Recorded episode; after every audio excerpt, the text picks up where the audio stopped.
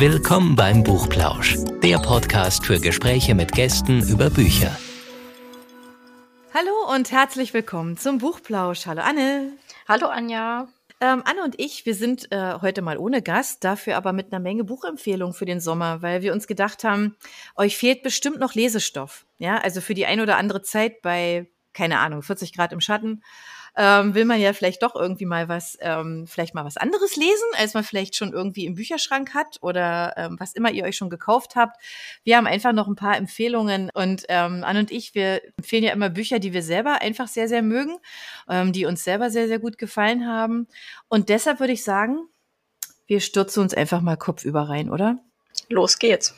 Los geht's, genau. Ja, also erwartet jetzt von mir zumindest, aber ich glaube von dir auch nicht. Deine Buchliste habe ich auch schon gesehen. Ähm, also nicht wirklich so jetzt so die Herzschmerz-Sommergeschichten am Strand oder so. Also ich habe definitiv ganz andere Sachen dabei, ähm, die man aber eben, wenn man eben Zeit hat, einfach so auf Strecke einfach schön am Stück lesen kann. Und ähm, ich hoffe, der Familienroman, den ich jetzt dabei habe, der gefällt euch gut. Ähm, der heißt Eine ganze Welt, ist von Goldie Goldblum und vielleicht hört ihr das jetzt schon am Namen der Autorin. Es wird jetzt tatsächlich ähm, ja, ein bisschen spezieller tatsächlich, weil ähm, es geht um in dieser Familiengeschichte, die tatsächlich eine ist. Es geht um eine orthodoxe ähm, Familie, die in einer sehr orthodoxen Gemeinde in Brooklyn wohnt und äh, die Hauptfigur, die Protagonistin, die Suri Eckstein, die erfährt von ihrer Ärztin, dass sie mit 57 noch einmal schwanger wird. Und als wenn das nicht schon genug ist, ähm, ist es nicht nur einfach eine Schwangerschaft, sondern sie erwartet Zwillinge. Und ähm, das mit 57, wo sie eigentlich schon Oma ist, ja, also sie hat ähm, eine Menge Kinder, wie gesagt, die leben streng orthodox und die haben auch schon wieder Kinder und jetzt erfährt sie, dass sie schwanger wird. Und diese, diese Ausnahmesituation, also man kann mal gleich vorausschicken, es ist auch nicht irgendwie ges gespoilert, ähm, sie traut sich einfach nicht darüber zu sprechen und zwar mit niemandem, ja. Und dass das natürlich nicht gut ausgeht, kann man sich wahrscheinlich vorstellen. Es ist halt schwierig, ja.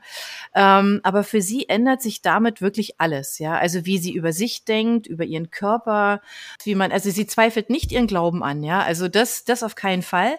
Aber sie zweifelt halt an, wie die, die Art und Weise, wie mit den Frauen umgegangen wird. Also sie hat jetzt plötzlich das Bedürfnis, mehr über sich und ihren Körper zu erfahren, weil auch sie weiß, bei aller Unwissenheit, die man sehr schnell merkt, weil Frauen da tatsächlich von der Bildung halt einfach auch ein Stückchen weit ferngehalten werden. Das sind die Männer, die einfach alles lernen, die Frauen aber eher weniger.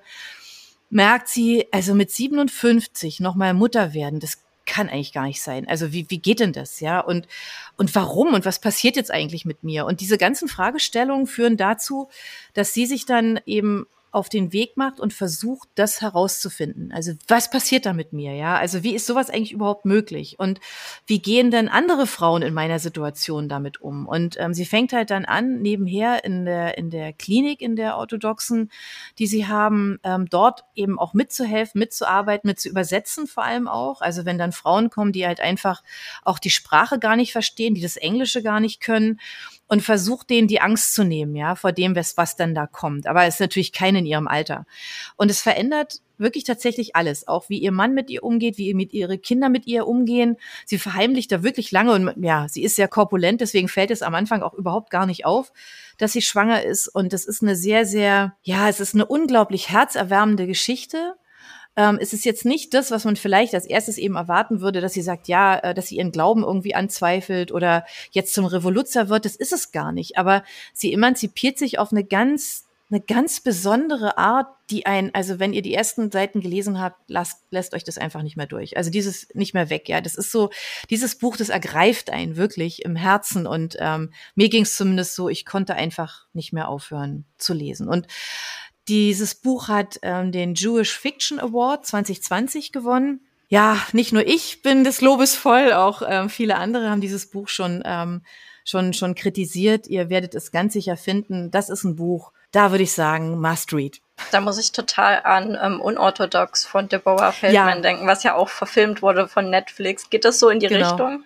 Ja, so ein bisschen. Also man lernt auch wahnsinnig viel. Ich finde fast noch mehr als bei Unorthodox ähm, über die Geflogenheiten, über Bräuche, über einfach so Grundannahmen, die sind einfach so da, ja, also die uns vielleicht gar nicht klar sind, aber die die einen so vieles verstehen lassen, ja.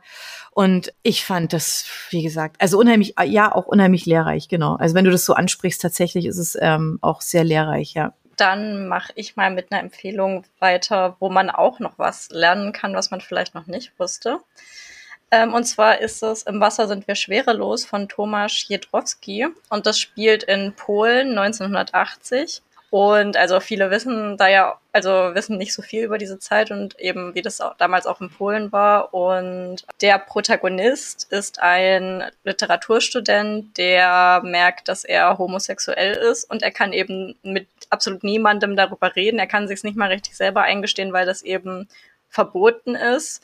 Mhm. Also einerseits gesellschaftlich geahndet, aber auch eben vom Staat. Bei einem Ernteeinsatz vom Studium aus lernt er dann ähm, Janusz kennen und die beiden fühlen sich eben direkt zueinander hingezogen, reden aber auch eben nicht drüber und gehen dann nach dem Ernteeinsatz spontan auf einen gemeinsamen Zelturlaub und kommen sich da eben näher, weil sie komplett abgeschieden von der Zivilisation sind, wirklich mhm. nur die beiden an so einem romantischen See. Oh, ja, und es ist Gänsehaut.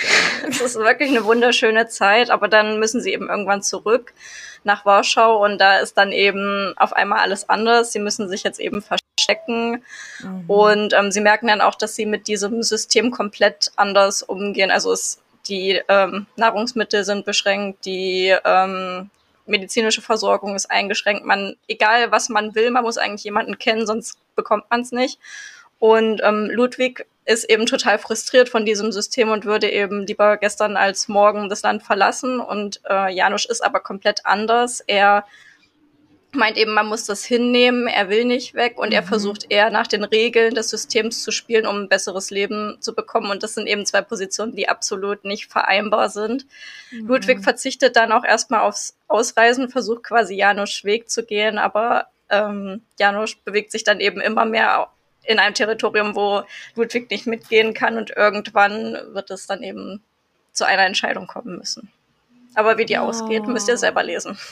Ja, ja, aber das klingt echt total schwierig. Also ähm, ist es so ein, ja, wie fühlten sich, wie fühlt sich denn das Buch an? Ist es eher so ein bisschen düster oder?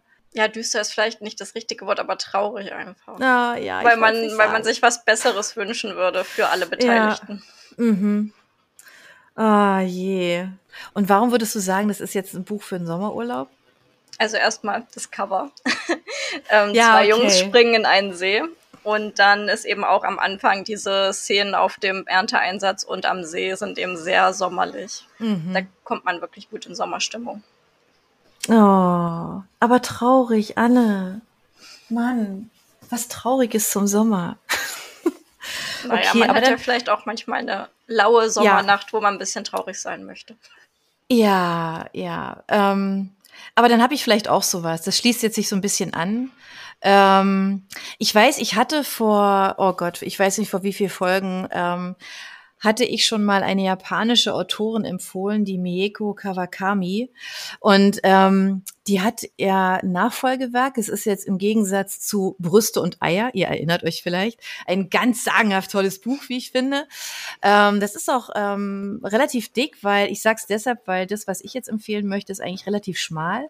Das habt ihr auch ganz schnell durchgelesen und es ist auch so ein Buch, wo man einfach wissen will, wie geht's denn aus, ja. Und ich kann jetzt auch nicht so wahnsinnig viel, viel ähm, über das Ende erzählen, ähm, aber es ist so ein bisschen was glaube ich tatsächlich, also was man viel sieht im asiatischen Raum, in Filmen zum Beispiel und auch in Geschichten, dass so das Thema Mobbing zum Beispiel aufgegriffen wird, sehr stark und auch sehr stark verurteilt wird. Also die, vor allem, wenn ihr so, so Serien vielleicht auch schon gesehen habt oder so, dann kommt es eigentlich in fast jeder Serie irgendwie vor, dass irgendjemand ähm, ein Außenseiter ist und dass es dem ganz schlecht geht und dass es aber immer Leute gibt, die dafür aufstehen und sagen, hey, das könnt ihr nicht machen, hört sofort auf, ja.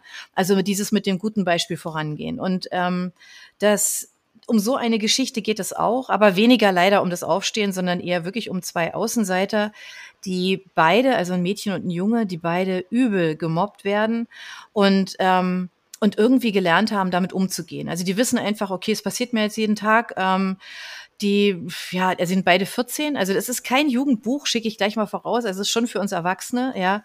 Ich glaube auch tatsächlich, dass man das also mit 14, oh ja, ich glaube, es ist schwer auszuhalten. Also ich fand es jetzt schwierig tatsächlich auch. Also ich habe manchmal gedacht, oh mein Gott, da muss doch jemand was machen. Ja, also das ist so, man möchte am liebsten da reinkriechen und sagen, sag mal, geht's bei euch eigentlich noch? Ja, also man muss sich irgendwie, ja, das ist so, man, man will was tun und ist jetzt dem Buch dann praktisch ausgeliefert. Aber das beschreibt halt einfach ähm, so ein bisschen wie, wirklich mal aus der anderen Sicht. Also wie, wie geht es denn den Kindern, die das, die das aushalten? Ähm, wie versuchen die jetzt damit umzugehen? Weil die zwei, um die es da geht, ähm, die lernen sich irgendwann kennen und springen so ein bisschen über, ihre, über ihren eigenen Schatten, ja. Also und ähm, versuchen sich gegenseitig den Rücken zu stärken. Und ähm, tatsächlich gehen beide sehr, sehr unterschiedlich damit um, äh, mit dieser Situation. Ähm, man kann jetzt aber nicht mal sagen, der eine besser als der andere oder die eine besser als er andere, sondern die haben so eine ganz eigene Art, ja, das so aufzuarbeiten und für sich so damit klarzukommen. Und zwischen den beiden, also die fangen dann an, sich Nachrichten zu schreiben und die aber so gut zu verstecken, dass eben die niemand die sieht, ja, weil sie sind inzwischen schon so geschickt, das auf der einen Seite das Mobbing auszuhalten, auf der anderen Seite aber praktisch ihre Verfolger praktisch permanent auszutricksen, ja, also so mit Kleinigkeiten, damit ihnen trotzdem halt eben noch die Freude bleibt. Und so schaffen die das, sich gegenseitig Nachrichten zu schreiben und das alleine ist schon so ein eigener Roman, weil sie sich da halt in diesen Nachrichten tatsächlich halt einfach ihre, ihre, ja, ihre Geschichte nochmal anders erzählen, ja, und man merkt sehr schnell, dass es so wie zwei verschiedene Welten sind, also wie zwei Leben, die die jeweils haben. Sie haben ein Leben in der Schule und sie haben ein Leben außerhalb von dem die Eltern auch gar nichts wissen. Also die Eltern haben überhaupt keine Ahnung, wie es denen geht. Ja, und ähm, das ist spannend wie ein Krimi. Ähm, es ist sehr beunruhigend. Es ist wirklich so, dass man, ähm, das ist auch so ein Gänsehaut, so ein Gänsehautthema.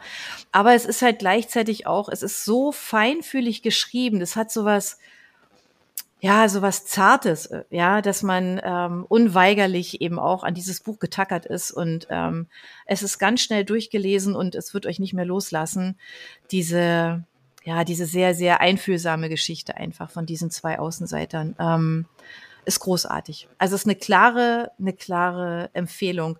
Nicht nur deshalb, weil ich diese Autorin einfach auch unfassbar gut finde. Also die hat ein Talent zu schreiben, ähm, sie kommt aus Osaka, also ist in Osaka geboren und ähm, ja, und wurde ja tatsächlich, also 2020, glaube ich, wurde sie zu den bemerke, wurde dieses Buch vor allem, also das Brüste und Eier, und äh, dieses hat auch schon eine, eine Auszeichnung gekriegt, ähm, zählt zu den zehn besten Büchern des Jahres.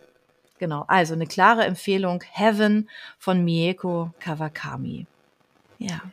Das klingt jetzt aber auch nicht so wie das typische Sommerbuch. Oder gibt es da noch so einen Twist, dass die beiden sich so gegenseitig heilen? Oder? Äh, ja, also das tun sie tatsächlich, aber nur bis zum bestimmten Punkt, weil auch heilen okay. muss man ja zulassen. Und ähm, ich habe es wirklich, also deshalb wahrscheinlich Sommerbuch, weil es halt über die Sommerferien geht. Also sie, so. sie, hm. man erlebt die am Ende eines Schuljahres, dann kommen die Sommerferien und dann geht's wieder in das nächste Schuljahr hinein. Oh, okay. Genau. Genau. Heaven von Mieko Kawakami. Jetzt du, Anne, hast du was Fröhliches? Äh, fröhlich, ja, mal gucken. Lesenswert. Lesenswert. Äh, es ist auf jeden Fall auch so ein bisschen in die Richtung Jugendbuch Coming of Age mäßig. Und zwar ähm, die alltägliche Physik des Unglücks von Marisha Pessel. Mm. Ähm, kennst du auch? Ja. Okay. Das ist toll. Das ist ganz toll. Und für mich ist es eben auch ein Sommerbuch, weil ich es damals im Urlaub ähm, wirklich am Strand gelesen habe. Und das ist auch so ein richtiger Klopper. Also ich glaube, über mhm. 600, ja, fast 700 Seiten. Ein ganz schönes Cover auch. Mal so ein bisschen anders auch, fand ich. Damals. Ja, das stimmt. Das Cover so gerade vor mir, ja. Ähm, es geht um Blue. Ähm, Sie hat als Kind ihre Mutter verloren, hat eben nur noch ihren Vater, der ein Universitätsprofessor ist, sehr intelligent und eloquent. Er bleibt aber nie an einem Ort. Er geht quasi für jedes Trimester an eine andere Uni. Das heißt, sie ziehen quasi dreimal im Jahr um, quer durch die USA. Ist dann natürlich für Blue schwierig, Freunde zu finden. Sie hat eigentlich so als Bezugsperson nur ihren Vater, ähm, der sie auch, also er ist sehr beschützerisch und er versucht auch sie so in seine Richtung zu erziehen. Also er gibt ihr total viel zu lesen, worin sie sich dann auch flüchtet. Und das merkt man dann auch in ihrem Erzählstil, weil sie die ganze Zeit irgendwelche Sachen zitiert aus Klassikern oder irgendwelchen wissenschaftlichen Abhandlungen. Und ähm, wiederum dadurch ist es natürlich dann für sie auch schwer, Freunde zu finden, weil sie halt so ein Ja. bisschen besserwisserisch rüberkommt. Genau. Und dann fürs letzte College-Jahr will ihr Vater dann wirklich ihren ähm, ruhigen Abschluss garantieren, indem er wirklich mal ein Jahr an einem Ort bleibt und sie dann auf so eine ähm, Privat-Elite-Schule schickt. Und sie ist dann am Anfang wieder so ein bisschen Außenseitermäßig. Und ähm, dann lernt sie aber Han Hannah Snyder kennen, ähm, ihre Lehrerin in Film. Und diese Hannah hat so eine Elitegruppe um sich geschaut von Schülern, die so ein bisschen exzentrisch sind, so Künstlertypen, bi- Mhm. bisschen nicht so der gerade Lebenslauf, ähm, mit denen sie sich eben immer am Wochenende trifft und ähm, mit denen sie diskutiert über Filme und Philosophie und alles Mögliche. Und Hannah will eben unbedingt Blue zu dieser Gruppe dazu bekommen, weil sie total Potenzial in ihr sieht. Mhm. Und die Gruppe ist erst so ein bisschen anti, weil sie will Hannah, äh, Hannah für sich behalten. Sie sind auch so ein bisschen auf sie total gepolt, ähm, stellen immer Spekulationen über ihr Leben an und sind fasziniert von ihr. Aber im Endeffekt nehmen sie Blue dann doch auf und für sie ist das natürlich was ganz Besonderes. Sie hat jetzt zum ersten Mal Freunde, fühlt sich zugehörig und ähm, sie verliebt sich dann auch in einen der Jungen aus der Gruppe. Und es sieht erst so aus, als Mhm. würde sich alles zum Positiven wenden, aber dann ähm, passieren halt im Bereich um Hannah komische Sachen. Auf einer Party stirbt ein Mann, was erst nach einem Unfall aussieht, mehr oder weniger, aber dann ähm, wird eben alles in der Gruppe so ein bisschen komischer und auf einem gemeinsamen Ausflug bringt sich dann eben auch die Lehrerin Hannah um. Das ist jetzt kein Spoiler, das erfährt man direkt am Anfang des Buches und die Gruppe, also es hat dann auch krasse Auswirkungen auf diese Gruppe von Jugendlichen natürlich und Blue ist so die einzige, die sich denkt, da kann irgendwas nicht mit rechten Dingen zugangen Mhm. sein. Und natürlich glaubt ihr auch die Polizei nicht und sie fängt dann eben an ähm, zu ermitteln. Und das ist so dann der Punkt, wo dieses Jugendbuch sich mehr in einen Krimi beziehungsweise fast schon Mhm. Verschwörungsthriller verwandelt. Ja. Das ist halt eine Entwicklung, die man überhaupt nicht kommen sieht und es wird dann wirklich richtig, richtig spannend.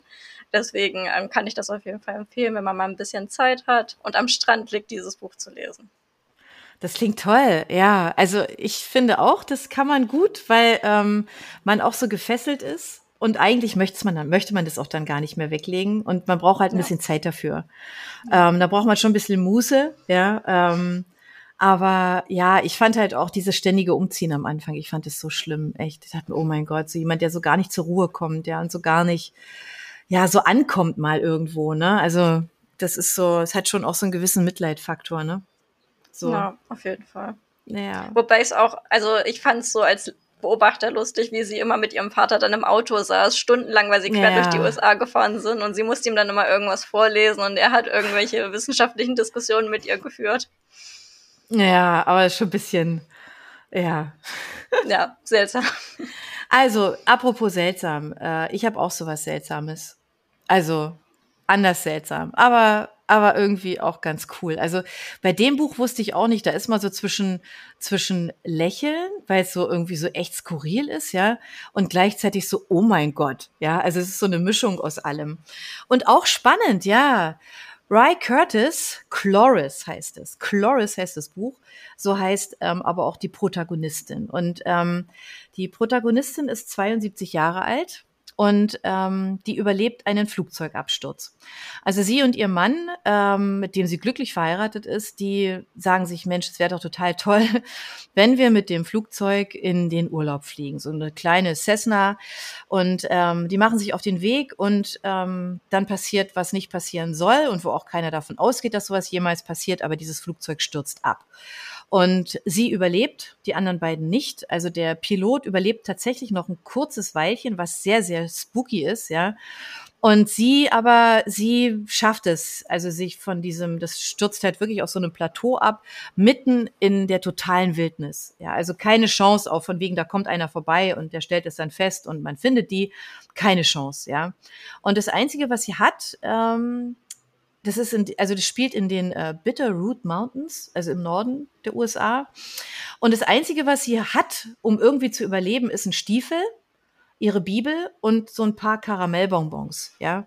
So, der Rest ist, kann, damit kann sie halt nichts mehr anfangen. Und damit geht die also los, ja. Also der Stiefel hilft natürlich auch ähm, von wegen Wasser schöpfen, trinken und solche Sachen. Ähm, aber eigentlich ist davon ja nichts dabei, wo man jetzt in der Wildnis überleben kann. Ja, also da, wo es halt auch eine Menge wilder Tiere gibt und nicht zu vergessen, sie ist 72. Ja, also ist jetzt auch nicht mehr die jüngste. Und, ähm, und irgendwie hat man aber das Gefühl, dass praktisch immer jemand um sie rum ist, der so das Schlimmste von ihr fernhält. Ja, also da ist jemand, der irgendwie auf sie auf, aufpasst. Ja, naja, und dann, das ist so diese, das ist so die Hauptgeschichte und natürlich wird sie irgendwann gesucht, weil dieses Flugzeug, es war ja gemeldet, ja, und plötzlich verschwindet es halt vom Radar. Und ähm, und dann entscheidet man sich zuerst, ja klar, also der hat ja noch mal einen Notruf abgesetzt und dann versucht man natürlich, die zu finden. Hat aber gleichzeitig sagen alle, ach, das geht doch sowieso nicht. Also mal ganz ehrlich, wo die da abgestürzt sind, da ist, A, kommen wir da gar nicht hin und B, hat es auch keiner überlebt, ja. Und ähm, die Rangerin Deborah Lewis, die hat also auch so ein bisschen, so ein bisschen Problem mit allem eigentlich. Ähm, die wird mit der Suche beauftragt. Also die hat so mit Sicherheit auch nicht so ganz einfach, ja. Also die hat sich von ihrem Mann scheiden lassen und ähm, weil er in drei verschiedenen Bundesstaaten mit drei verschiedenen Frauen verheiratet war. Und ähm, sie trinkt ziemlich viel, allerdings nur Merlot. Und den hat sie irgendwie in ihrer Thermoskanne und sonst ne, so heimlich irgendwo schleppt die das halt irgendwie mit sich rum, damit es halt nicht auffällt. So, und als dieser Notruf sie ereilt, dann macht sie sich halt ähm, zusammen mit so einer, also die Gruppe nennt sich dann Friends of Forest oder Friends of the Forest, macht die sich also auf den Weg und die sind auch alle total schräg. Ja, und die versuchen jetzt also Chloris zu finden. Und wie gesagt, also Chloris lernt in der Wildnis aber jemanden kennen, der definitiv nicht gefunden werden möchte und der ihr aber das Leben rettet. Und ähm, keine Ahnung, wie das ausgeht. Wird sie gefunden? Will sie gefunden werden? Was passiert da eigentlich? Das sind so zwei Parallelgeschichten, also diese skurrilen Leute da oben, ja, Leute, die auch daran glauben, dass, dass man sie findet, ja, weil man findet ja die Leiche nicht. Also Chloris muss ja irgendwo hin sein, ja. Und, ähm, und dann halt eben die Geschichte von Chloris ist ähm, extrem fesselnd und ähm, ja, es ist ein Sommerroman, weil es spielt im Sommer in den Wäldern und mit einem Flugzeugabsturz, ja. Also, mm, aber es ist total spannend und ähm, ist auch sehr schräg, ja. Klingt fast wie ein Krimi oder Thriller. Ja, es ist ein Abenteuerroman. Okay. Eher.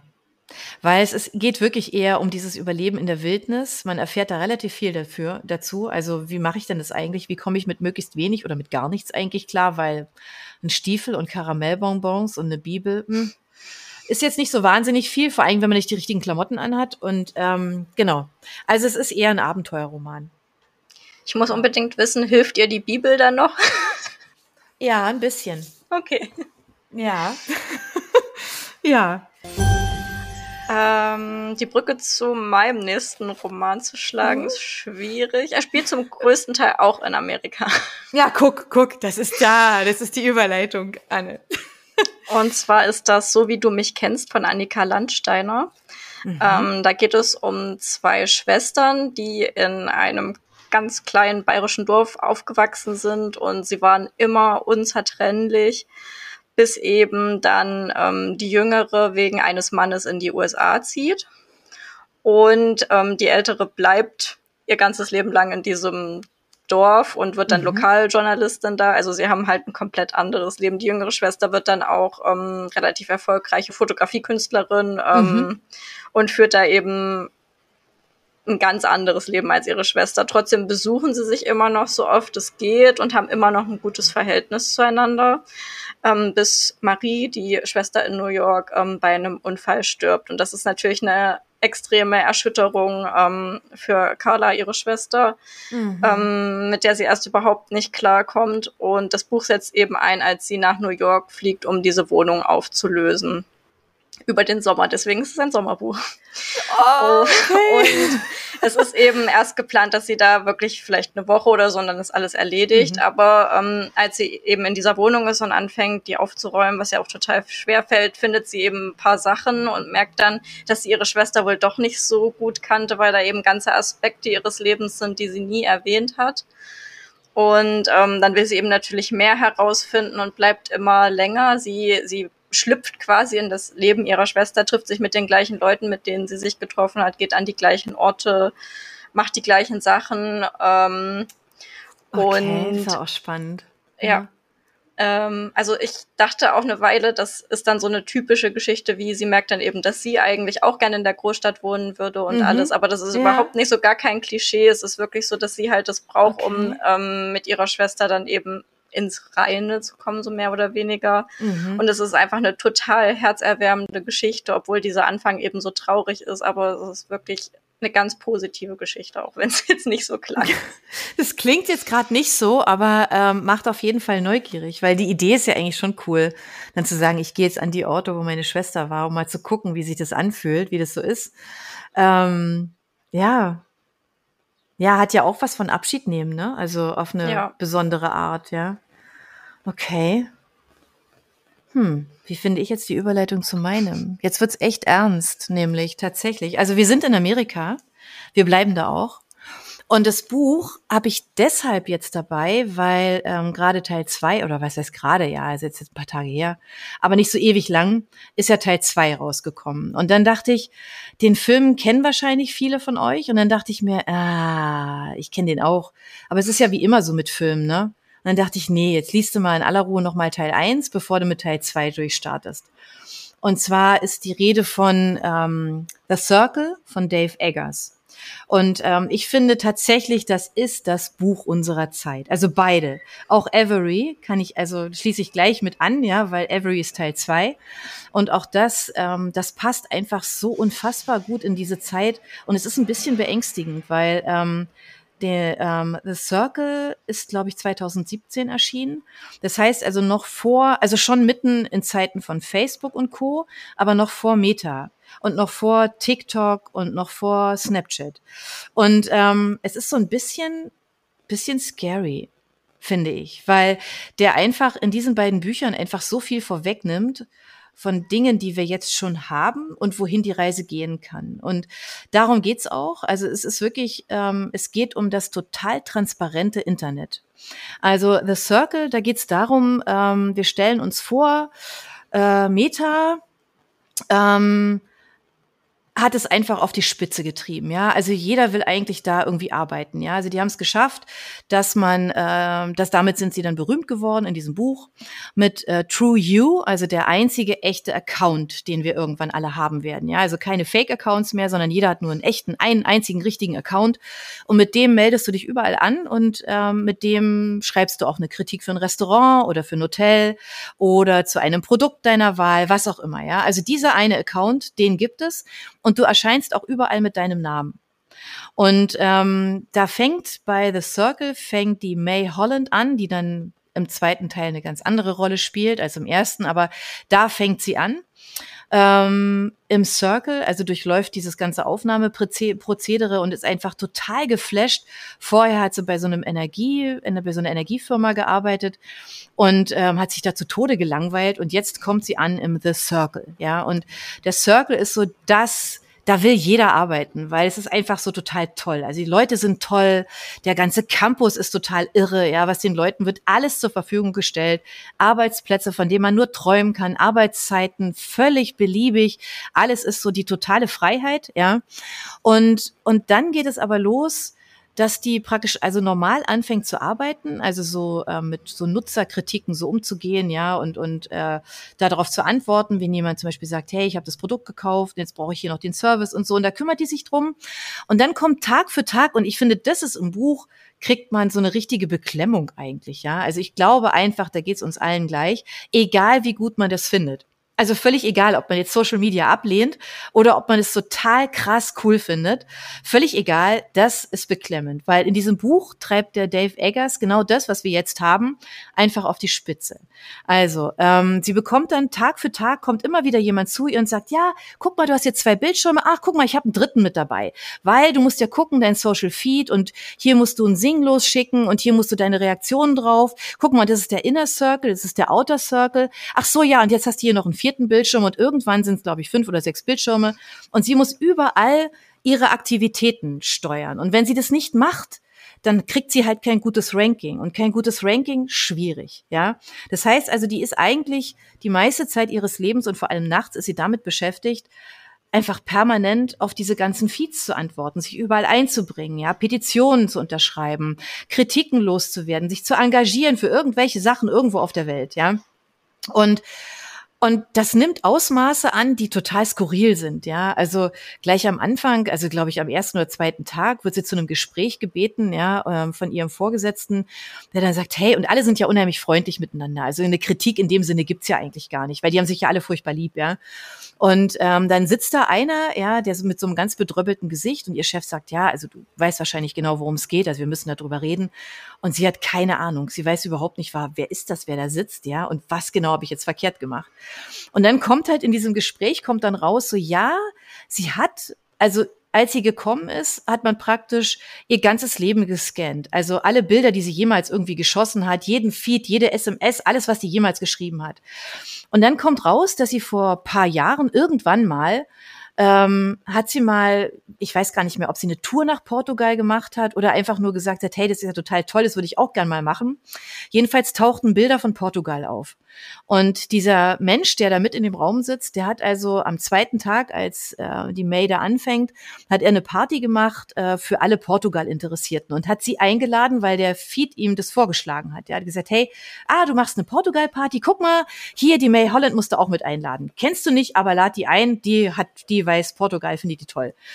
Und daraufhin hat die May reagiert und hat geschrieben, hey, äh, klingt total spannend, hat aber weder zu noch abgesagt. Und er fühlt sich jetzt, er hat diese Party gemacht und May ist nicht gekommen. Und damit fängt es an mit so skurrilen Momenten, wo wir alle denken würden, so, äh, ja, aber wieso sollte sie jetzt da auch der zweite Tag? Sie kennt den nicht. Das spielt aber keine Rolle mehr. Das löst sich alles auf, ob wir uns alle kennen. Und das ist ja völlig egal. Und die May treibt es dann auf die Spitze und ist eine der ersten, die sich komplett transparent macht. Das heißt, die kriegt eine Kamera um den Hals und der, die zeichnet alles auf. Jedes Gespräch. Es gibt nur noch drei Minuten auf dem Klo.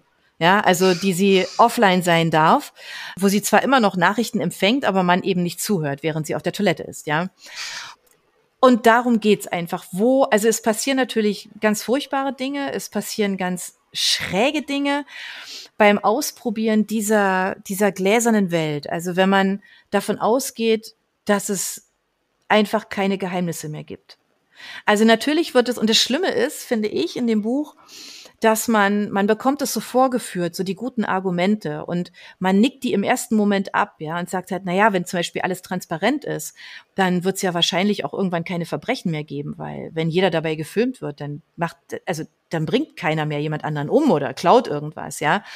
Der Effekt ist aber der gegenteilige und ähm, das ist extrem beklemmend, ähm, aber es also es geht einfach, ja, es geht um diesen Vernetzungswahn und um dieses, wie, wie aktiv bin ich denn eigentlich in Social Media? Und das einfach mal auf die Spitze getrieben, mal uns allen vor den Spiegel vorgehalten, was passiert denn, wenn wir das auf die Spitze treiben?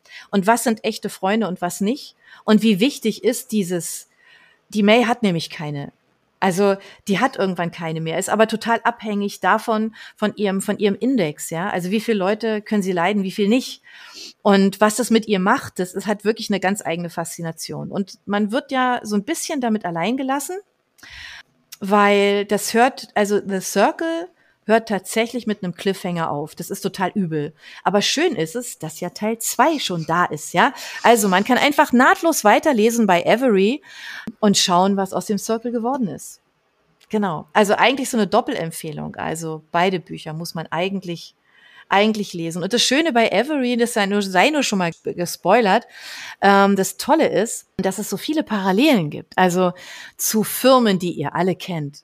Ja, also es geht um ein Unternehmen, das sich so anhört wie eine wilde Gegend in Südamerika und was die für Geflogenheiten hat. Ja, ähm, es geht um Firmen, die wir auch, also alle kennen, die aufgekauft werden von Avery und äh, genau. Also es ist wirklich, es ist auch streckenweise so ein bisschen so, ah echt, könnte ja möglich sein. Also lest da rein. Es ist ein Buch, wo ich jetzt, also dass ich jetzt auch gesagt habe, das müssen meine Kinder lesen, also die werden jetzt dazu ähm, verdonnert, die müssen das lesen, weil das ist das Buch ihrer und unserer Zeit. Und ähm, es ist einfach wichtig. Das ist tatsächlich ein Buch, wo ich sagen würde, oder beide, die sind einfach wichtig, dass wir sie lesen. So, mein Wort zum Sonntag. Jetzt lass mich raten, warum das ein Sommerbuch ist, damit man im Sommer auch mal sein Handy wegtut und sich auf das reale Leben konzentriert. Genau. Anne, genau das. Ja, also schöner hätte man das nicht sagen können, weil ähm, das muss man, glaube ich, wirklich. Also verordnet euch ein bisschen Detox ähm, und überlegt tatsächlich, ob wirklich alles da drin stattfinden muss, weil wie wir spätestens bei Avery dann sehen, es holt uns alle ein. Genau. Das war jetzt wirklich das Wort zum Sonntag. Wow. Es, aber es ist wirklich, also es ist, ja, und ich habe, wie gesagt, und da definitiv, es reicht nicht, den Film zu gucken, weil der Film, der ist wirklich ganz anders als das Buch. Ja, auch wenn er mit Tom Hanks und Emma Watson ist. ähm, leider ist das Buch auch hier deutlich, deutlich mehr. Man muss es lesen, um in diese Tiefen einzusteigen. Es ist einfach unfassbar gut. Genau. So. Das waren unsere Sommerempfehlungen, oder Anne? Ja, und wir verabschieden uns auch in den Detox. Genau, wir machen Urlaub. Also, das heißt jetzt nicht, dass ihr uns nicht erreicht. Ihr könnt uns erreichen, aber wir werden wahrscheinlich nicht gleich antworten. Nämlich, uns gibt es wieder ab etwa Mitte September, kommen wir wieder mit der nächsten Folge. Und ähm, wir haben tolle Gäste, jetzt schon, wissen wir schon, wer alles im Herbst bei uns sein wird. Und es ist eine wilde Mischung. Es geht um Bücher, es geht aber auch um Outdoor-Abenteuer. Ja, es geht um Eis, es geht um viele, viele schöne Sachen. Also seid gespannt, seid neugierig, abonniert uns und bevor euch langweilig wird, ähm, hört ihr einfach die älteren Folgen, weil die sind ja nicht alt. Das sind ja tolle Menschen, die wir interviewen und die wir hier vom Mikrofon haben. Ähm, wir wünschen euch viel Spaß, vielleicht auch mit der ein oder anderen Folge, die es vielleicht schon im Frühjahr gab. Genau. Macht's gut, schöne Ferien, bleibt gesund und wir freuen uns auf September. Bis dann, tschüss. Tschüss. Für unsere Buchplauschhörer haben wir übrigens noch etwas ganz Tolles. Falls ihr nämlich jetzt gerade nach dem richtigen Hörbuch sucht, dann könnte Bookbeat eine gute Idee sein. Stöbert durch über 50.000 Hörbücher. Entdeckt Bestsellerlisten, die Hörbücher von DP natürlich auch, oder lasst euch ganz persönliche Empfehlungen geben. Ihr wollt das einfach mal ausprobieren?